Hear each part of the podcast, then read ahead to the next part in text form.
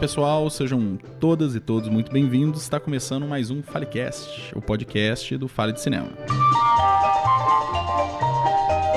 Eu sou Madeixa Persequini e ainda não conseguimos sair de 2018. Esse ano, esse ano cabalístico, Arrastado. esse ano mágico. Então hoje, no episódio de hoje, a gente vai fazer top 3, listinhas. Que todo cinéfilo ama. Coisa que todo cinéfilo gosta. E vai ser um episódio muito especial que vamos ter, além desse, dessa voz macia que vocês escutaram de Marco Melo. Eu mesmo, Tudo bom, Marco? tudo. Vamos ter presença de convidados, vários convidados. Convidados importantes, convidados famosos, convidados que a gente admira pra caramba. E de certa forma ou segue, ou lê, ou vê vídeos no YouTube. E eu não vou falar quem são, não. Durante o, o programa a gente vai vendo aí. Vai rolar um crossover de. é, é, vai, hoje vai ser, vai ser um crossover de podcast. E a gente vai ver a lista do top 3 deles. Dos melhores filmes de 2018. Uhum. No, no- nos hiperlinks também a gente vai colocar nossas listas de top 10 mais com- complexas e também mais. As famosas, né? Top 10 de final de ano. Sim. E aí a gente. Com, de outros integrantes do Fale também, inclusive. Vão estar lá nossos hiperlinks. E é isso aí. Pra quem ainda não nos conhece, é, o Fale de Cinema é uma revista virtual de indicações, críticas e ensaios. A gente tá no, no Instagram, também no Facebook, além do Medium, né, com o nosso blog. E claro, o Falecast, o podcast que está aí disponível nas, nos principais agregadores de podcasts: Spotify, SoundCloud, iTunes, Anchor. Anchor. Ah, e agora, inclusive, inclusive, estamos com todos os episódios no Spotify. Isso. Conseguimos consertar isso, temos lá todos os episódios. Estão disponíveis lá. E no Instagram a gente tem nossas indicações é, por dia de semana, de acordo com a categoria, né? Pelo dia de semana. Se você ainda não, não nos segue, por favor, segue a gente lá. Que agora Isso. tá mais de volta, né? Tá, é, a gente tá voltando, tá voltando. Eu ainda não voltei, não, mas eu vou voltar. Eu, Eu voltei, graças a voltar. Deus. É, você voltou, né? Eu vou voltar. É só procurar aí a cadeirinha vermelha. Uhum. O nosso podcast é produzido e gravado em parceria com a Rádio Estudantil. Vocês também podem escutá-lo pelo radioestudantil.com.br. É isso. Senta aí, ajeita o fone e bora falar de cinema.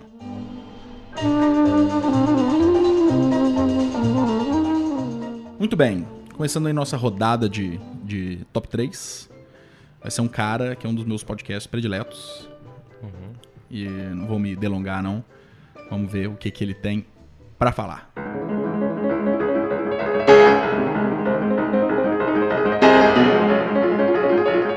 Salve galera do Falecast, eu sou Pedro Tobias, sou crítico de cinema e podcaster e tô aqui a convite de vocês para falar dos meus filmes preferidos de 2018. Antes de mais nada, eu quero mandar um abraço para toda a bancada do programa na pessoa do Madeixa e também agradecer pelo convite. Além do meu top 3, conforme foi solicitado, eu quero fazer só duas menções honrosas que eu acho que bem no espírito do que foi o cinema em 2018. Eu quero só ressaltar que para compor minha lista eu considerei filmes que foram lançados comercialmente no Brasil em 2018, tanto nos cinemas quanto em streaming e VOD. As duas menções que eu vou fazer, assim como o terceiro lugar da minha lista, são filmes que, apesar de terem abordagens totalmente diferentes, tratam de um mesmo tema, que é o racismo e a segregação racial nos Estados Unidos. Para mim, os três estão diretamente ligados à ascensão dessa nova direita no mundo todo e têm uma relevância inquestionável. A primeira menção que eu quero fazer vai para Infiltrado na Clã, do Spike Lee. Para mim, é um filme que representa o casamento perfeito entre o ativismo do Spike Lee e uma narrativa policial mais convencional. Para não me estender muito, eu quero recomendar a crítica que eu escrevi para o plano sequência. A segunda menção vai para Ponto Cego, um filme menor, mas que tem ganhado espaço. Ele tem aparecido em muitas listas de melhores de 2018 e eu espero que com a temporada de premiações ele ganhe mais espaço ainda. Diferente do Infiltrado, que usa bastante humor, eu acho que esse filme te pega pela visceralidade do real, sabe? Ele mostra a sociedade como ela é e justamente por isso acaba funcionando como um soco no estômago mesmo. E já entrando no meu top 3, eu só queria comentar antes que os três filmes que eu vou citar foram lançados no Brasil ainda no primeiro trimestre de 2018, que é bem curioso, assim. Não que eu não tenha visto nada de interessante depois, mas eu acho que esses foram filmes que não só ficaram comigo, como cresceram conforme eu pensava neles. Em terceiro lugar, eu coloquei na minha lista Mudbound, Lágrimas sobre o Mississippi, dirigido pela cineasta Jean Reyes, não sei se é assim que se fala o nome dela, e roteirizado por ela e pelo estreante nos cinemas Virgil Williams a partir do livro homônimo de Hilary Jordan. É, se o Infiltrado usa mais humor, eu acho que o Mudbound joga bastante com drama para construir essa narrativa, sabe? Ele acompanha duas famílias em situação de disparidade social ali no auge do regime de segregação racial nos Estados Unidos. Na crítica que eu escrevi para o cinematório.com.br, eu fiz uma contextualização bem interessante sobre esse tema, então fica a recomendação. Em segundo lugar na minha lista está o Trama Fantasma, o trabalho mais recente do cineasta Paul Thomas Anderson, até então o último filme da carreira de Daniel Day-Lewis. É, o que me agrada bastante em Trama Fantasma e que eu menciono na minha crítica, que eu publiquei lá no cinecinemania.com.br, é que para mim ele é o anti-embriagado de amor. Se o filme do Adam Sandler e da Emily Watson pode ser visto como uma espécie de comédia romântica calcada no real, com personagens incompletos, mas que de alguma forma buscam serem melhores um, por, um pro outro, Trama Fantasma é o oposto disso, assim. E além da crítica, eu quero também indicar o plano sequência que a gente fez sobre a carreira do Paul Thomas Anderson. E encabeçando meu top 3, A Forma da Água, o grande vencedor do Oscar 2018, né? Ele levou os prêmios de design de produção, trilha sonora, direção para o Guilherme Del Toro e melhor filme. E para mim esse filme é o Del Toro em seu melhor mesmo em termos de construção de universo. Eu acho que é um filme que exige do espectador um comprometimento com o fabulesco, com o fantástico e nesse ponto tá a magia do negócio. Eu acho que, aliás, até uma, uma, curiosidade, o próprio Del Toro mencionou, e eu falo isso tanto na crítica quanto no podcast sobre a carreira dele, que após assistir o Monstro da Lagoa Negra, ali com seus sete anos, ele ficou fascinado com a ideia de que a criatura deveria ficar né, com a personagem da Julie Adams, o que obviamente não aconteceu. E aí isso acabou motivando ele, para além de entregar o final que ele sempre quis para um de seus filmes preferidos, prestar essa belíssima homenagem ao cinema clássico de horror. Então, fica assim o meu top 3: Mudbound, Lágrimas sobre Mississippi, Trama Fantasma e A Forma da Água. Para quem quiser acompanhar o meu trabalho, pode me seguir no Twitter, PedroMTobias, que por lá eu sempre posto tudo que eu produzo. Eu quero também convidar todos os ouvintes do Falecast a ouvirem também o Plano Sequência, que é um podcast que eu faço com outros três amigos, onde mensalmente a gente se debruça sobre a carreira de grandes cineastas de diversos estilos e nacionalidades. E mais uma vez agradecer pelo convite e espero voltar mais vezes. Abraço, pessoal! Pô, muito massa, muito massa. Galera, o, o indico para todo mundo escutar o, o, plano sequência. Realmente, cada episódio, assim, é uma aula. Pega a filmografia dos diretores, assim, sempre elencando alguns filmes mais hum. importantes. Inclusive, eu participei lá, hein? Tem lá o episódio do Verdade. José Mojica Marins, uhum. Zé do Caixão, que eu participei, foi bem legal participar. O Pedro tem uma importância para mim, que apesar de não ter entrado no top 3, hum. entrou no meu top 10, que é Blind Spotting. Hum. Que foi uma indicação dele, assim. Eu vi ele comentando no Twitter, e é um filme que eu, passou perdidão para mim, e é realmente um filmaço, assim. Ele passou nos cinemas aqui no Brasil? Ou passou, mas foi, assim, sabe aquelas coisas relâmpago? É, eu não vi também, não. E é um filme bem legal, um filme bem legal. É, da lista dele, assim, eu gostei também do A Forma d'Água, né? Que foi um dos grandes, assim, ganhou o Oscar e tal. É, eu lembro de ter gostado muito dele por ter uma proximidade com, apesar de ser fantasioso, assim, ele tem uma proximidade com é, os imigrantes nos Estados Unidos, assim, acho que ele toca nessas ele tem um fundo alegórico bem legal, assim, e ele abraça essa, essa criatura de fora que veio da Amazônia, né, é. que é aquele ser, eu lembro que isso me tocou bastante no filme. Eu gosto muito da Forma da Água, que além de ser é, pô, o melhor filme do ano pro Pedro, um filme fantástico, abertamente fantástico, assim, né? Isso, isso é bem legal. Mas é que é um filme de perdedores, entre aspas, sabe? Uhum. Você pega a menina muda, uhum. o, o, cara de meia idade gay, uhum. a, a, o monstro, sabe? Todo, todo mundo, de certa forma, é um monstro ali para a é. sociedade. E, e eles se, não se ajudam, mas eles estão seguindo juntos. É. Isso eu acho bem legal. Esse título, né, A Forma da Água, acho que é, é, bem bonito, porque a forma da água é essa que não tem forma, é. que é mais maleável e tal.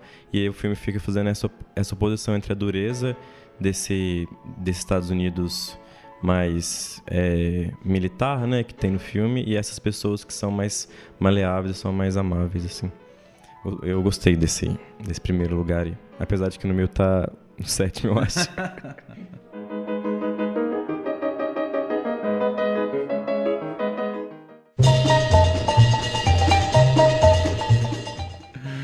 Vamos ao nosso próximo top 3. Dessa vez, uma pessoa que eu fiquei bem feliz de, de ter topado participar porque eu acompanho ela há um tempão, assim, desde lá do podcast e das, e das colunas no Cinema em Cena. E eu gosto muito do conteúdo que ela produz e tal. Então achei bem legal que ela topou. Saudoso Cinema em Cena. É, ainda, a, ainda está entre nós. Cinema em Cena ainda está entre nós. não mais o podcast. Né? É. Vamos lá, vamos ver o que, que ela tem para falar.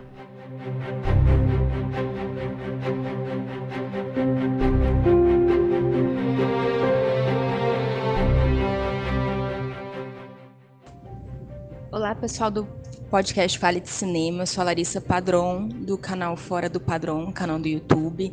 É, é uma honra ser convidada para participar do podcast, falando dos meus melhores filmes de 2018.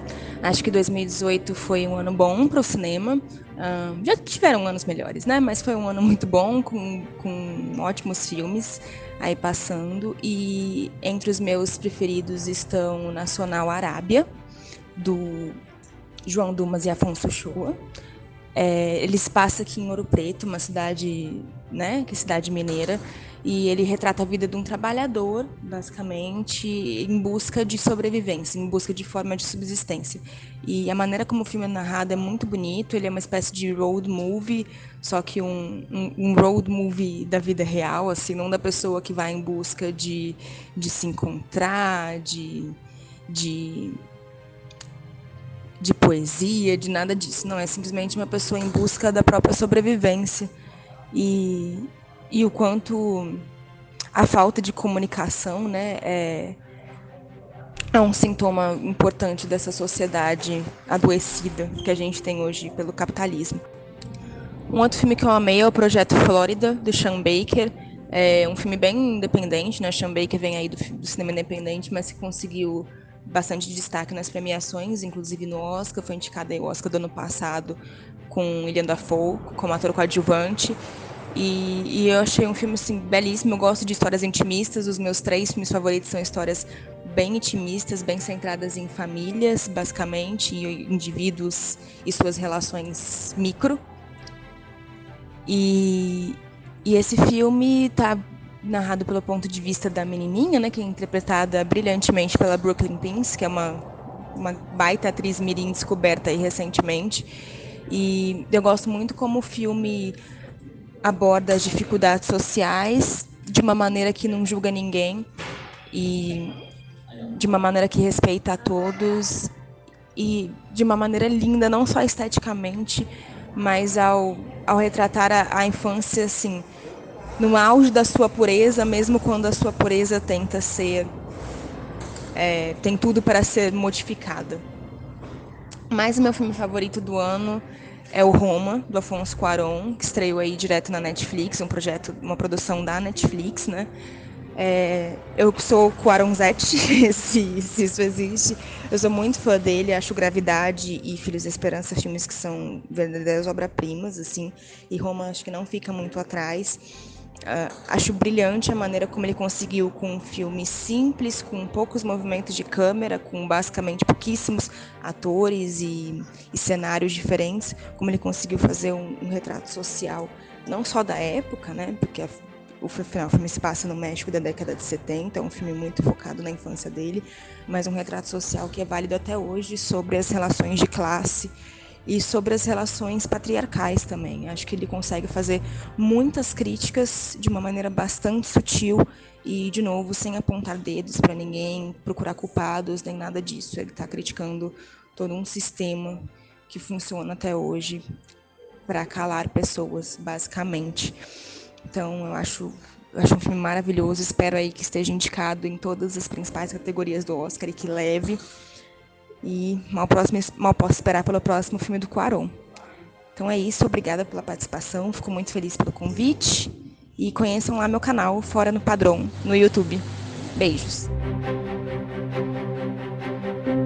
Pô, Larissa, brigadão, brigadão. Gostei pra caramba.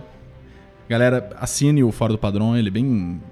Acho bem diferente, assim, do, dos canais, do que a gente tá esperando de canal de, de cinema. Ela aborda temas variados e a, o jeito que ela fala é bem legal, os episódios são bem legais. Uhum. É, achei legal que ela colocou um filme que eu gostaria que tivesse entrado na minha lista dos três, mas não entrou, que foi Roma. É, e dois entraram, que é Arábia e Projeto Flórida, assim. E ela fala uma coisa interessante disso, deles, de ser um filme que traz problematizações sem tornar é, um palco de julgamentos, assim. Ele consegue não apontar dedos, tanto o Projeto Flórida quanto o Roma, né? É. Então você falou que tiveram dois filmes. Tem um único problema aqui da participação da Larissa só, que a Larissa roubou minha pauta. é, eu acho que eu posso, posso ser o próximo, então? Vai. Tá. Vai que é sua.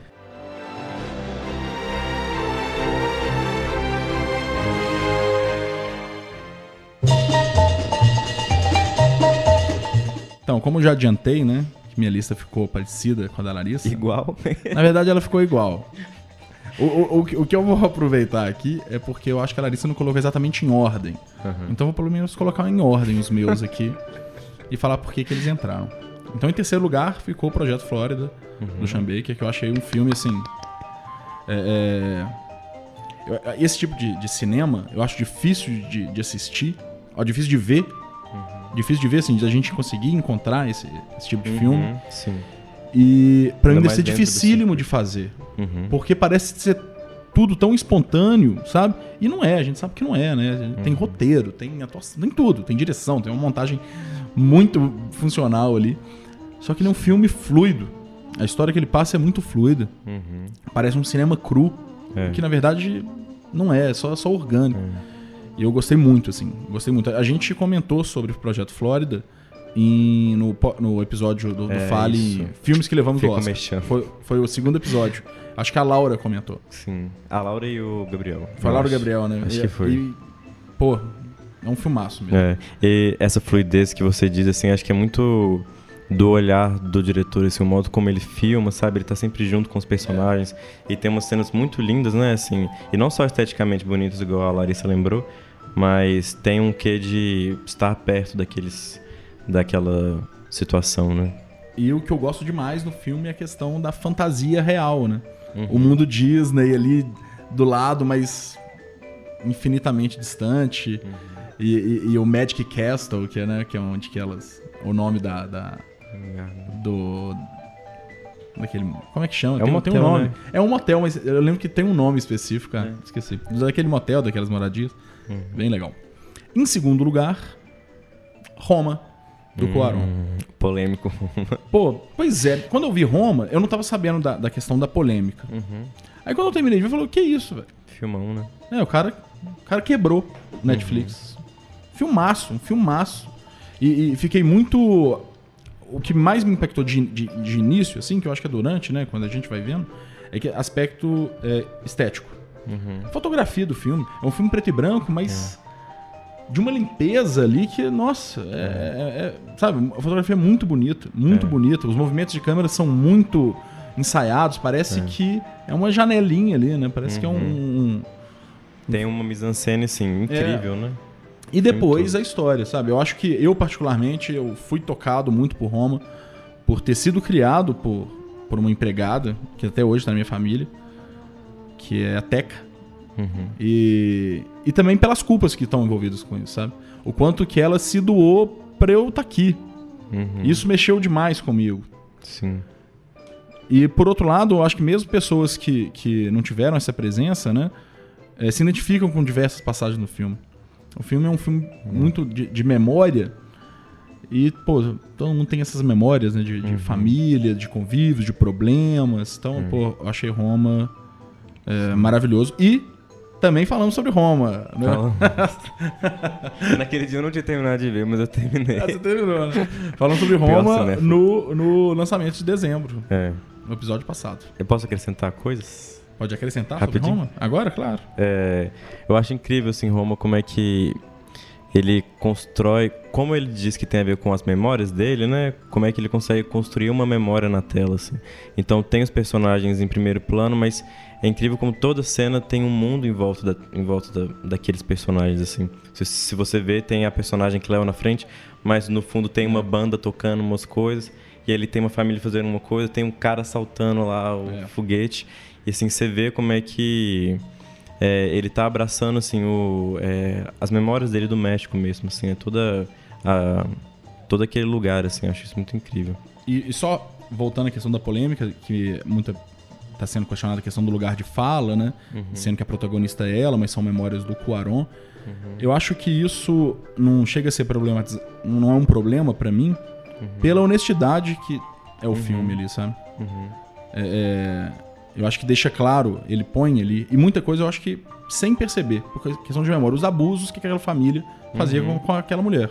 É, eu fico com um pouco de dificuldade para entender qual, qual que é a crítica do povo, porque é, de modo muito sutil ele, ele tá acrescentando as críticas ali, assim, e é a partir do ponto de vista dele, assim, É. a partir de onde ele vai poder falar mesmo. Eu acho que essa honestidade da direção e do roteiro, É. eu acho que realmente isso me pegou demais.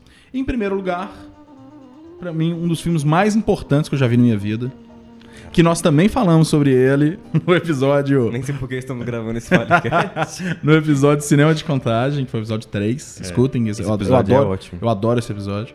Que é Arábia, do Afonso Shoa e do João do Manso. Ah, pera, só um minuto. A- aproveita e assiste esse e, e ouça esse podcast, porque estreou o filme Temporada, que é um filme de contagem também. Exatamente. E aí já vai lá, já conhece o que, que tá rolando. Que nós vamos falar de temporada. Vamos. Mas aí já vai lá pra ver como é que é o cinema de contagem, assiste temporada e volta pra assistir Boa, boa. o próximo episódio. Fiz um link aqui. Pô, Arábia, eu acho que é realmente um dos maiores filmes que eu já vi, assim. Eu acho que é um filme de uma importância. E eu acho que por isso ele entrou em primeiro lugar na minha lista por questão de, principalmente de importância. Ale- Além de eu achar um filmaço. Eu acho o roteiro maravilhoso. E não podia colocar pra mim. E tanto que ele tá batidinho. Você vai ver que esse, que esse filme tá batido em listas.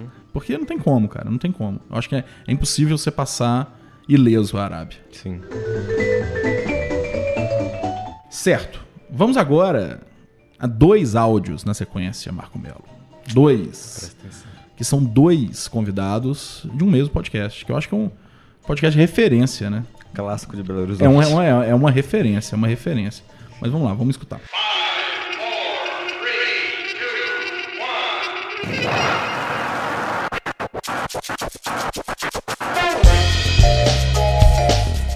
Olá, amigos e amigas do Fala de Cinema. Olá, ouvintes.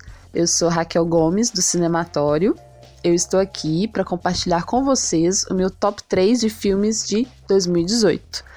Né, esse ano super intenso em vários aspectos e que para mim, assim, no cinema foi incrível. Entregou muitos filmes bons. É, fica até difícil escolher os três mais, né? Mas eu fiz aqui o meu esforço e em terceiro lugar eu escolho Você Nunca Esteve Realmente Aqui, da diretora Lynne Ramsey. Ela já é, né, uma, uma das características dela é ter essa estética apuradíssima e uma grande capacidade de criar uma imersão no psicológico de seus personagens. E neste filme não é diferente. Né? A gente tem o Joaquin Phoenix, que está brilhante como esse veterano de guerra, muito marcado pela violência extrema e por uma brutalidade muito crua, assim, é, com traumas que ele precisa enfrentar, né? E o filme ele é muito sincero com isso, ele é muito cru e intenso, né? Não é um filme fácil, mas é muito bem construído e te envolve mesmo assim. É muito consistente e crítico. Então fica aí o meu terceiro lugar. Esse filme incrível. Em segundo lugar, eu elejo Trama Fantasma, do Paul Thomas Anderson, que é esse universo muito particular de um relacionamento diferente, né? Temos ali o artista e sua musa, Só que essa não é uma musa comum. Ela rejeita esse papel de musa, o que é muito bacana, porque chama atenção como ela toma a dominância da situação para si. Né? É uma dinâmica orquestrada maravilhosamente bem pelo diretor e que tem na interpretação do Daniel Day-Luz sempre magnífico, é, sempre muito hipnótico e também na interpretação consistente da Vicky Cripps, que contracena com ele, né? Uma de suas maiores forças, assim. É, é como um filme da Lynn Ramsey também, no sentido de que a mise-en-scène é muito rica, te entrega muitas informações. Eu amei esse filme mesmo, e Trama Fantasma, então, fica no meu segundo lugar. E em primeiro lugar, eu elejo o incrível, maravilhoso Arábia, do Afonso Shoa e João Duman. É, me dá muito orgulho ver que este é um filme brasileiro, é um filme mineiro e é um filme que conversa com diferentes públicos e falando de algo tão importante que é sobre trabalho, né? Sobre o trabalhador brasileiro ou a trabalhadora brasileira. É, é muito sensível mesmo e me toca bastante em uma determinada cena no final do filme, mais pro final do filme. Eu realmente choro toda vez que eu vejo. Eu já vi mais de uma vez. E, bom, os diretores eles constroem uma narrativa que te envolve também, né? E é, é um grande mérito do filme trazer a subjetividade desse personagem, do Cristiano, desse trabalhador, pro primeiro plano, assim. Eles conseguem dar voz para essa pessoa, para esse personagem que dialoga com vários trabalhadores brasileiros, né? É, é uma força imensa esse filme, assim. Ele realmente te provoca uma catarse. E além disso, tem uma trilha sonora muito boa que eu fiquei viciada e eu acho que provavelmente deve ser a trilha sonora que eu mais ouvi no ano passado. Então é isso, meus três filmes. Você Nunca Esteve Realmente Aqui, da Lynne Ramsey, Trama Fantasma, do Paul Thomas Anderson, e Arábia, de Afonso Shoa e João Dumas. Um grande beijo para vocês e ouçam Fale de Cinema e ouçam Cinematório. E que 2019 seja grandioso em filmes, né? Um beijo, tchau! Alô pessoal do Fale de Cinema, aqui é Renato Silveira do Cinematório. Bom, a Raquel já falou é, bem, né, de três filmes aí que eu, dos quais eu sou muito fã e que certamente entram no meu top 10 de 2018. Então vou fazer um pouquinho diferente, vou fazer, vou falar de outros três filmes, tá, rapidamente, que também entram no meu top 10, tá? Primeiro um filme brasileiro, que é O Animal Cordial, da Gabriela Amaral Almeida, né, um filme slasher de terror que foi para mim um dos grandes destaques do cinema brasileiro em 2018. Se passa todo dentro de um restaurante e é meio que um microcosmo da nossa sociedade, tudo que a gente vem vivendo com essa esse levante do autoritarismo, né, que a gente repudia tanto. Então, um filme que é bem visceral, né, na forma como ele fala de política, sem necessariamente estar falando de política é, explicitamente. É, também vou citar aqui um filme que foi lançado é, nos cinemas e concorreu ao Oscar, que é A Forma da Água, né? concorreu e ganhou o Oscar, do Guilherme Del Toro, um filme que eu gostei bastante também, uma das raras ocasiões em que o filme vencedor do Oscar é também um filme que, pelo qual eu torcia, e que, assim como Animal Cordial, vai ter uma coisa de um realismo fantástico, né, e que vai tratar de questões políticas também, né, também a respeito dessa questão do autoritarismo e também sobre a questão da diversidade, né, da aceitação da diversidade, que é um problema mais concentrado na questão da imigração lá nos Estados Unidos, mas que aqui no Brasil a gente vem enfrentando isso também. E para finalizar, um filme de streaming, né? Streaming que está se tornando aí a grande dor de cabeça é, das premiações né, e festivais e que tem nos brindado aí com grandes trabalhos. Então eu vou recomendar aqui também um filme que está no meu top 10 de 2018, que é Aniquilação, do Alex Garland, com a Natalie Portman no papel principal. É uma ficção científica que também tem toques de terror e que vai tratar de um desconhecido que está dentro da gente, né? Porque as personagens, isso vale destacar também, o elenco principal é quase que inteiro formado por mulheres. Essas personagens elas vão entrar em contato com uma, um local onde caiu um asteroide, alguma coisa assim.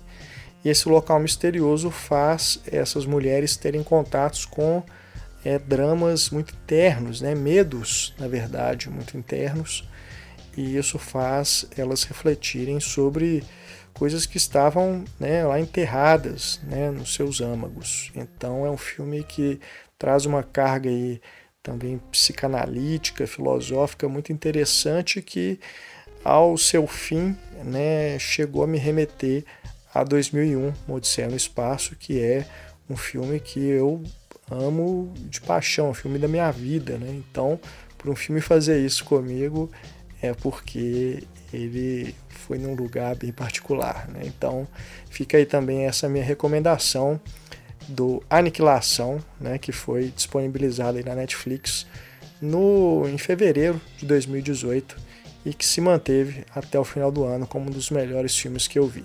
Tá bom? Então são esses aí, esses aí os meus três filmes, os meus três destaques do ano e espero que vocês gostem e deixo aqui o meu abraço e espero que vocês tenham 2019 com filmes melhores ainda. Até mais!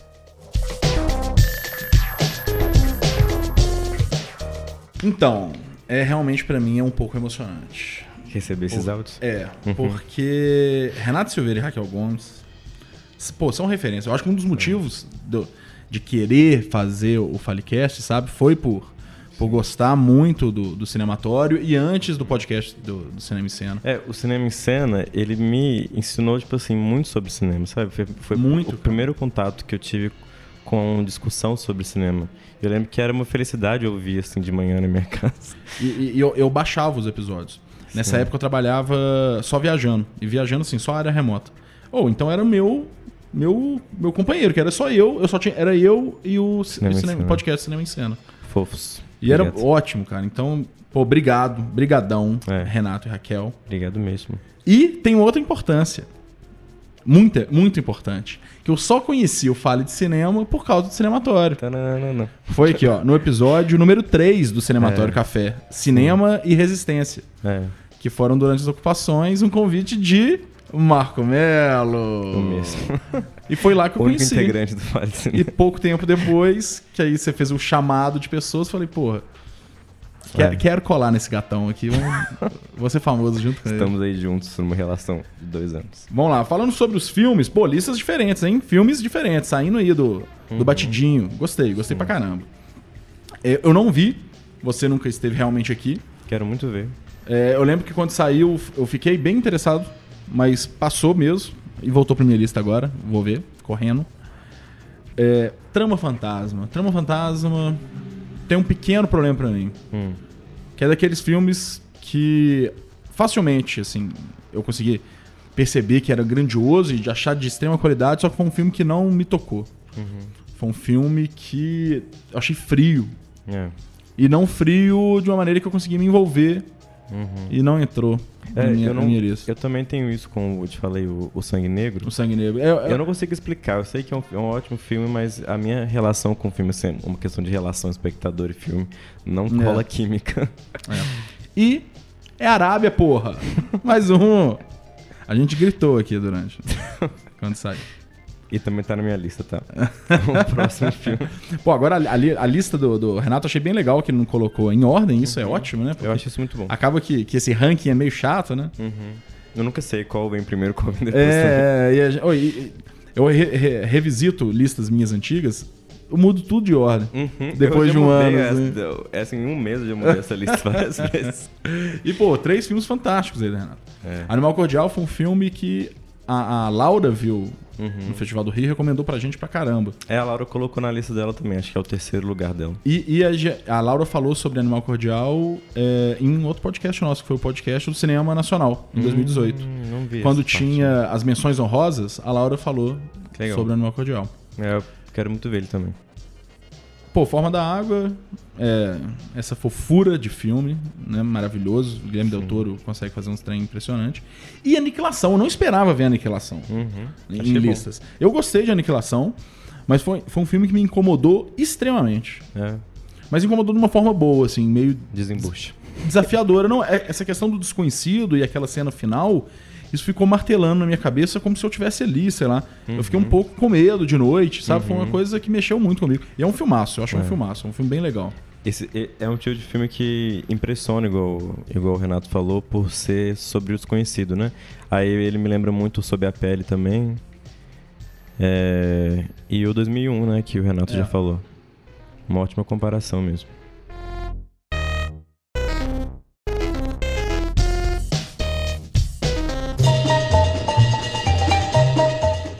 Isso aí. Agora é minha vez. Por fim, e claro, não menos importante, Eu mesma. André top Mel. 3 filmes 2018, Marco Mel. Então tá, vamos de novo com a Arábia.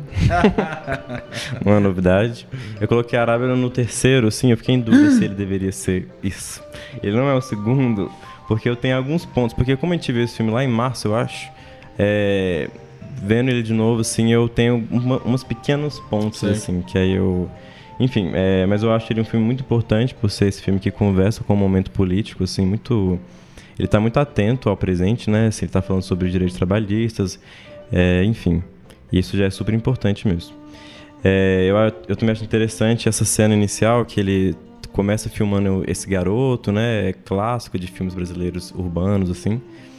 E aí ele faz aquela curva brusca, né? Que ele, ele apresenta esse, esse cara e a gente acha que ele é o protagonista e ele faz essa curva. Isso é muito legal. Eu acho lindo né? esse Isso movimento. É muito legal. É muito sutil, mostra o tanto que eles são conscientes que eles querem virar a câmera para um outro É. lado. Isso tá no próprio filme, né?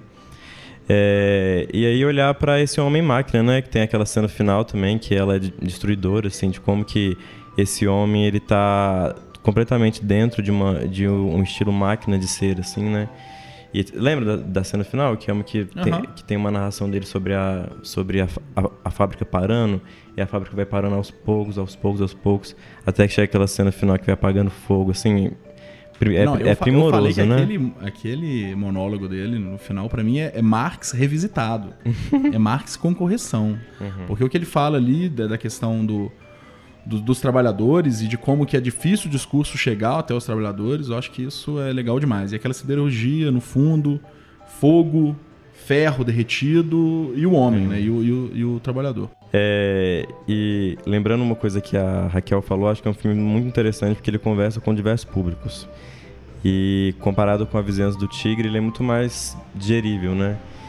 É, mas, por outro lado, eu acho que isso é uma faca de dois gumes, assim, porque quando os diretores decidem fazer essa ficção mais literária e mais cênica, parece que ele perde um pouco essa aproximação direta que ele tinha com os meninos em A Vizinhança do Tigre, assim. O filme ele tem um roteiro um pouco episódico, assim, que depois de ver de novo ele me, ele me incomoda um pouco, assim. Ele tem uns tons episódicos e tal que acaba afastando um pouco dessa vida próxima, assim mesmo. É, e de vez em quando eu sinto que tem um pouco da voz dos diretores, assim, na boca dos personagens, sabe? Por mais que isso seja bem pouco, assim, tem nesses offs do, do, do Juninho e tem, um, um- e tem a namorada dele também no filme, tem umas poesias, assim, que parece que saem muito dessas teorias acadêmicas, que é de onde o, o Afonso Show vem, né? Do, da- do meio acadêmico. Mas, tirando isso, é um filme incrível, não é à toa que tá no meu terceiro lugar. É, em segundo lugar, um filme que ninguém falou porque As Boas Maneiras. Tum, tum. É, realmente. Tá, tá, tá, tá no meu top 10. Sim. Não tinha Por como favor. não estar. Pô, e poderia estar no meu top 3. É aquela Também. coisa, né? É, Na hora que fiz, não entrou. Mas, porra, Mas eu fico filme. feliz de trazer esse filme porque, pra mim, ele é um chute no pau da barraca. Existe essa expressão. Existe, existe.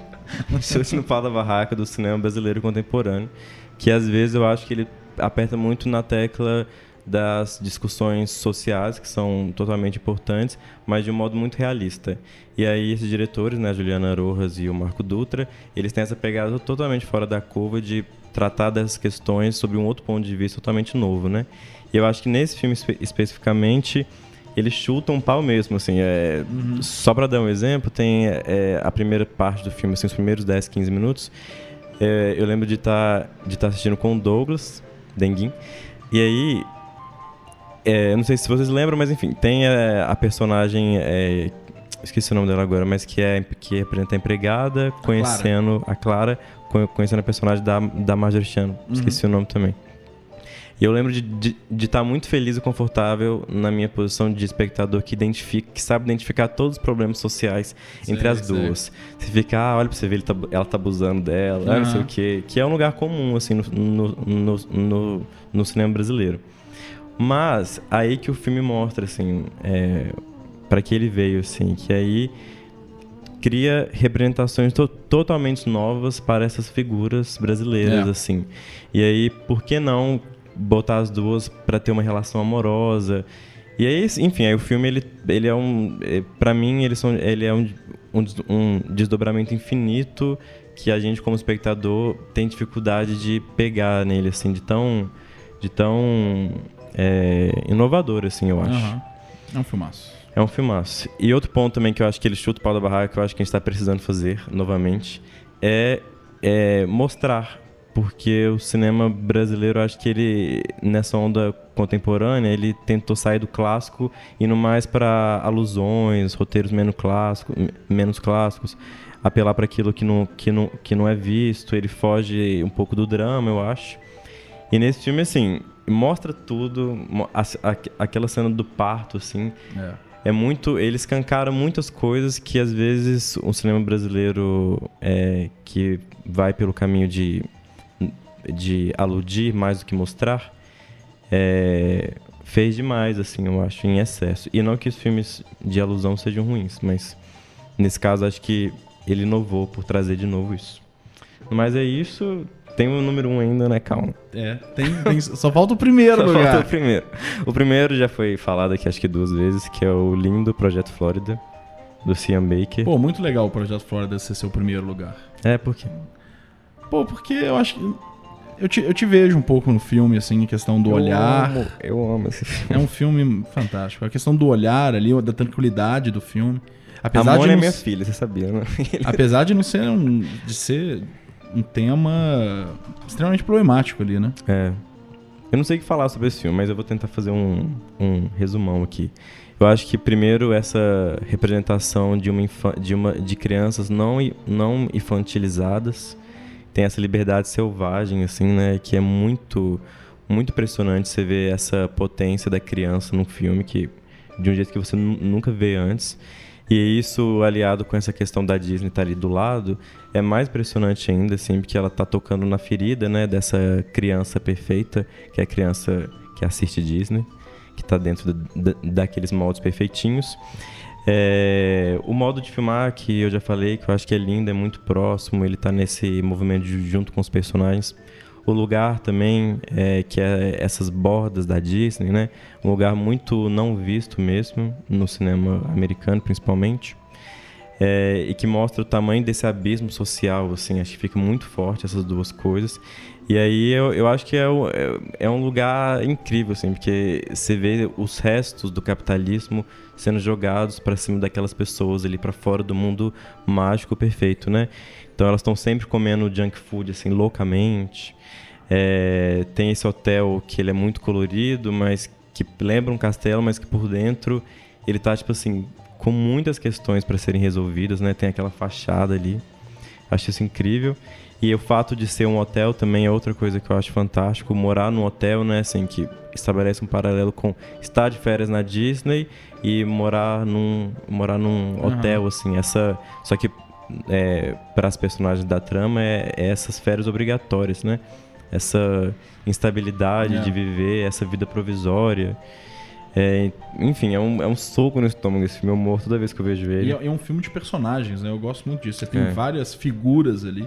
Sim. E ele sabe explorar bem todas elas. Mesmo que algumas sejam só é, de passagem, assim. Uhum. A gente tem muita informação na, na, naquelas pessoas todas. Isso é. É. bem legal. Isso é bem legal. É. É, só pra terminar rapidinho, gente, deixa eu ver. É, eu gosto muito do movimento do, do filme, assim, do olhar do filme, que é esse perto das crianças. E aí você tem uma coisa que é, é um olhar muito inocente, que ele gasta muito tempo ele brincando com elas mesmo. E aí o filme vai pouco a pouco é, deixando entrar os dramas dos adultos. E é muito legal porque tem frases é, recorrentes da Moni, né, que a mãe impede ela de fazer alguma, alguma coisa impede dela viver a, a, a liberdade dela e ela não entende. Ela fala, ah, mas por que eu não posso ali nadar com meu amigo? Ah, mas por que eu não posso ir, ir ali na minha mãe?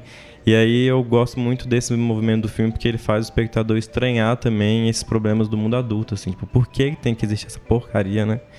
E as crianças estão ali, por que, sabe? Tá tudo tão bom. É, e no mais é isso. Acho que alguém falou também sobre como que ele não julga, acho que foi a Larissa Padrão. O tanto que é um olhar, assim, de frente mesmo, É. assim. Em nenhum momento ele, ele olha de cima das personagens como se fossem pobrezinhas. Em nenhum momento também ele olha elas como se fosse é, tudo certo, né? Tu- Tudo lindo, assim. É, acho que é isso. Eu queria só lembrar de uma cena que eu acho que é uma cena assim que pode ajudar a resumir esse filme. Desculpa, eu amo esse filme.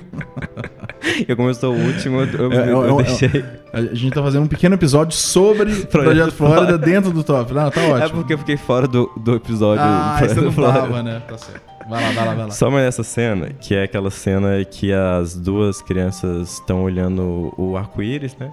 E aí aquela menina fala: Ah, você sabia que no final do arco-íris tem um pote de ouro e tal? Ela, ah, que incrível. A, menina, a outra menina fala, né? A, Moni.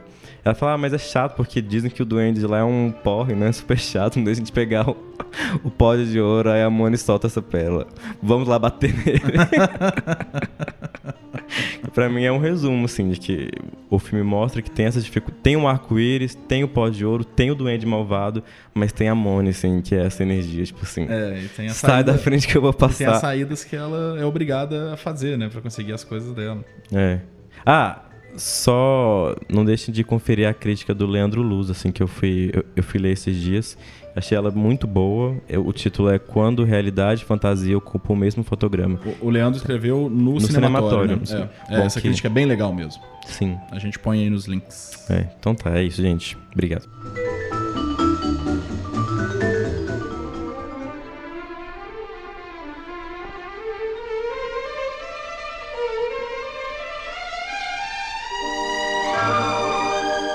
Então é isso. Primeiramente, queria agradecer profundamente nossos convidados: Pedro, Larissa, Raquel e Renato. Muito obrigado. É, obrigado demais por vocês terem enviado os áudios, obrigado por vocês terem pa- topado participar. É uma honra estar aqui com vocês, é muito, muito gostoso saber que a gente tá aqui de certa forma junto, isso é bem legal. Sim. É, Vamos se encontrar. Vamos encontrar fisicamente. Recomendo fortemente todo mundo escute o, cine- o Cinematório. O Cinematório é, eu acho que um dos portais que eu mais acesso sobre cinema. Tem várias colunas, vários podcasts dentro do Cinematório. É muito legal o trabalho do Renato e da Raquel. Sim. Plano Sequência, que eu já aqui babei todo sobre ele. É, filmografia, eu acho que não tem nenhum podcast que cobre tão bem. Sim. E o Fora do Padrão, que é o canal da Larissa, que é bem fora da caixa mesmo, assim. Agradecemos também vocês que ficaram escutando aí até o final. O nosso podcast é quinzenal, com algumas edições especiais. A gente sempre avisa aí na- nas nossas redes. Agradecemos ao nosso parceiro e editor João Pedro Viegas, da Rádio Estudantil, e Matheus Carvalho pelas artes. As faixas sonoras. E eu? Calma, eu vou chegar em você. velho. que cara, cara difícil, velho. Eu, eu- eu agradeço no final aos integrantes, que no caso aqui foi só o meu grande amigo Marco Melo. Obrigado, Marco. Não, não tenho esquecido, você tá muito afoito. As faixas sonoras e os hiperlinks desse episódio tão, vão ser linkados no final. Se você ainda não nos segue no Instagram, por favor, nos siga lá e no Facebook também. E aí assina o nosso feed pra, do, do podcast, nos agregadores de podcast, no SoundCloud, no Anchor, no Spotify, no iTunes, para vocês ficarem ligados dos novos episódios. E é isso aí. Obrigadão, gente. Tenham bons filmes e fale de cinema.